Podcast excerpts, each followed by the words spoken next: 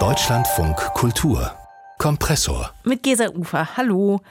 Amazon steckt viel Geld in Serien, die auf Büchern basieren. In den allermeisten Fällen geht es da um Fantasy- oder Science-Fiction-Stoffe, wie in The Expanse oder in Herr der Ringe. Jetzt gibt es aber eine neue Serie bei Amazon, die auf einem Roman über Musik und das Kalifornien der 70er Jahre basiert.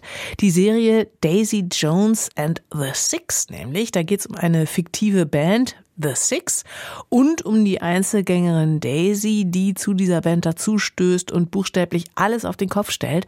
Unser Kritiker Stefan Mesch hat schon alle Folgen für uns gesehen und mit ihm haben wir hier im Kompressor gesprochen. Ich wollte von ihm zunächst wissen, ob er meinen Eindruck der ersten Minuten teilen kann, die nämlich sehr, sehr anmuten wie ein Dokumentarfilm. Ja, das war auch der große Reiz am Buch. Also der Roman ist geschrieben wie eine Oral History, so 400 Seiten. Und da denkt man erst, oh, das ist ja ein ganz besonderes, ein sperriges Format vielleicht. Aber es ist so lesbar. Also ein Bandmitglied sagt was und dann sagt wer anderes das Gegenteil. Aussage gegen Aussage, aber in ganz simpler Sprache. Also das Buch, das ist fast zuflüssig zu lesen. Die Figuren haben wenig Tiefe.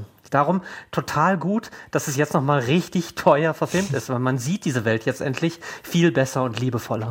Diese Welt, Stefan, in die musst du uns unbedingt nochmal ganz kurz einführen. Wir befinden uns ja äh, im Jahr 1979 in Kalifornien, als diese Band wahnsinnig erfolgreich ist, sie zu dem Zeitpunkt sich auflöst. Und wir kriegen jetzt sowas wie das Prequel erzählt, oder? Genau, die tragische Vorgeschichte, was ist eigentlich passiert, darum geht es zehn Folgen lang. Also es gibt zwei Brüder aus Pittsburgh und die haben so eine ganz klassische Jungsband, aber immerhin darf da auch schon eine Keyboarderin dazu. Und in LA gibt es dann einen Plattenvertrag, aber das Label sagt, hm, wir haben hier diese Singer-Songwriterin, Daisy Jones, nehmt die mal als Stimme bei einem Song dazu. Und Daisy im Buch, die ist das Klischee einer Amy Winehouse, also mhm. oft auch sehr platt beschrieben, so wunderschön, fragil, Selbstzerstörung, sagenhaft reiche Eltern, armes, reiches Mädchen, Rebell rebellisch und getrieben. In der Serie wird sie gespielt von Riley Keough. Das ist die Enkelin von Elvis Presley. Mhm. Hat eine tolle Stimme. Mhm. Und hier muss Daisy auch mal so Kellnern gehen zum Beispiel und wirkt zum Glück nicht dauernd so überhöht. Also sie ist nicht mehr die zornige, ätherische Göttin. Mhm. Und Billy, das ist der Sänger, der ist verheiratet mit einem Mädchen aus der Schulzeit, Camilla. Camilla kriegt drei Kinder. Billy hat ein Alkoholproblem und macht einen Entzug. Und Billy und Camilla sagen, unsere Ehe, die ist wichtiger als der Ruhm.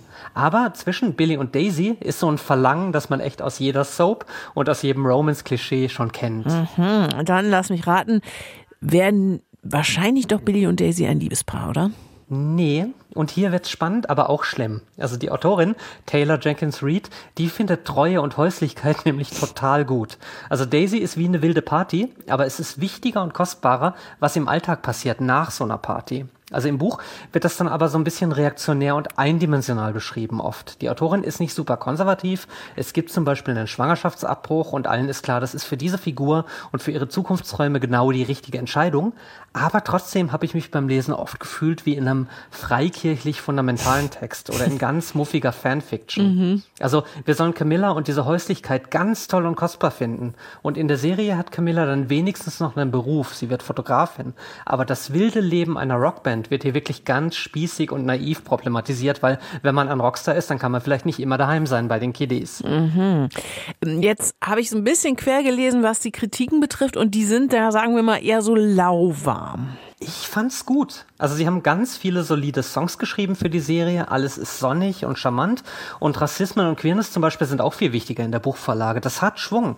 Aber es ist keine komplexe Doku oder Fake-Doku, sondern meist kitschige und plakative Szenen. Und dann sagt jemand noch plump in die Kamera, ja, ja, so war das damals. Also echt nicht raffiniert. Und inspiriert ist Daisy Jones von Stevie Nicks und von Fleetwood Mac. Mhm. Und die reale Geschichte von Fleetwood Mac, die ist so viel wilder und weniger spießig. Also ein Bandmitglied will da zum Beispiel nachts nochmal raus zum Kiosk und bleibt dann fünf Tage verschollen, weil eine Sekte spricht den an und er bleibt dann aber bei dieser Sekte oh, bis heute. Okay. Das Schlimme, das wirklich eklige und reaktionäre an Daisy Jones ist, dass die Entscheidung, wie weit man als Frau kommt, hier komplett ins Private gelagert wird. Also entweder streng dich an und werd ein Star oder streng dich an und werd eine gute Mutti. Aber beides ist ja auch voll schön und erfüllend. Mhm. Und der Mann hat natürlich auch letzten Endes die Wahl. Also nimmt er die mütterliche, in diesem Fall Camilla oder die wilde Daisy. Genau, und das ist so ein echt einfallsloses und unpolitisches Liebesdreieck. Ich habe ein kulturwissenschaftliches Buch über eine Sängerin gelesen gelesen, die exakt so alt ist wie Daisy Jones, nämlich über Karen Carpenter. Das Buch heißt Why Karen Carpenter Matters. Mhm. Und man kann diese Pop-Rock-Geschichten so soziologisch erzählen. Carpenter stirbt an Anorexie und gleichzeitig wird aber einer dickeren Sängerin von The Mamas und The Papas jahrzehntelang gesagt, du bist zu dick. Mhm. Und warum sind diese sehr weißen Bands so erfolgreich in den 70ern in Kalifornien und diese Frauen trotzdem so unter Druck? Mhm. Und Daisy Jones fällt da aber nur ein, ach, also ich bin frei und ich bin gerne nackt. Ich bin nackt, weil ich das will. Ich bin kein Sexobjekt, ich bin emanzipiert. Ich mache nämlich immer, was ich will. Ja.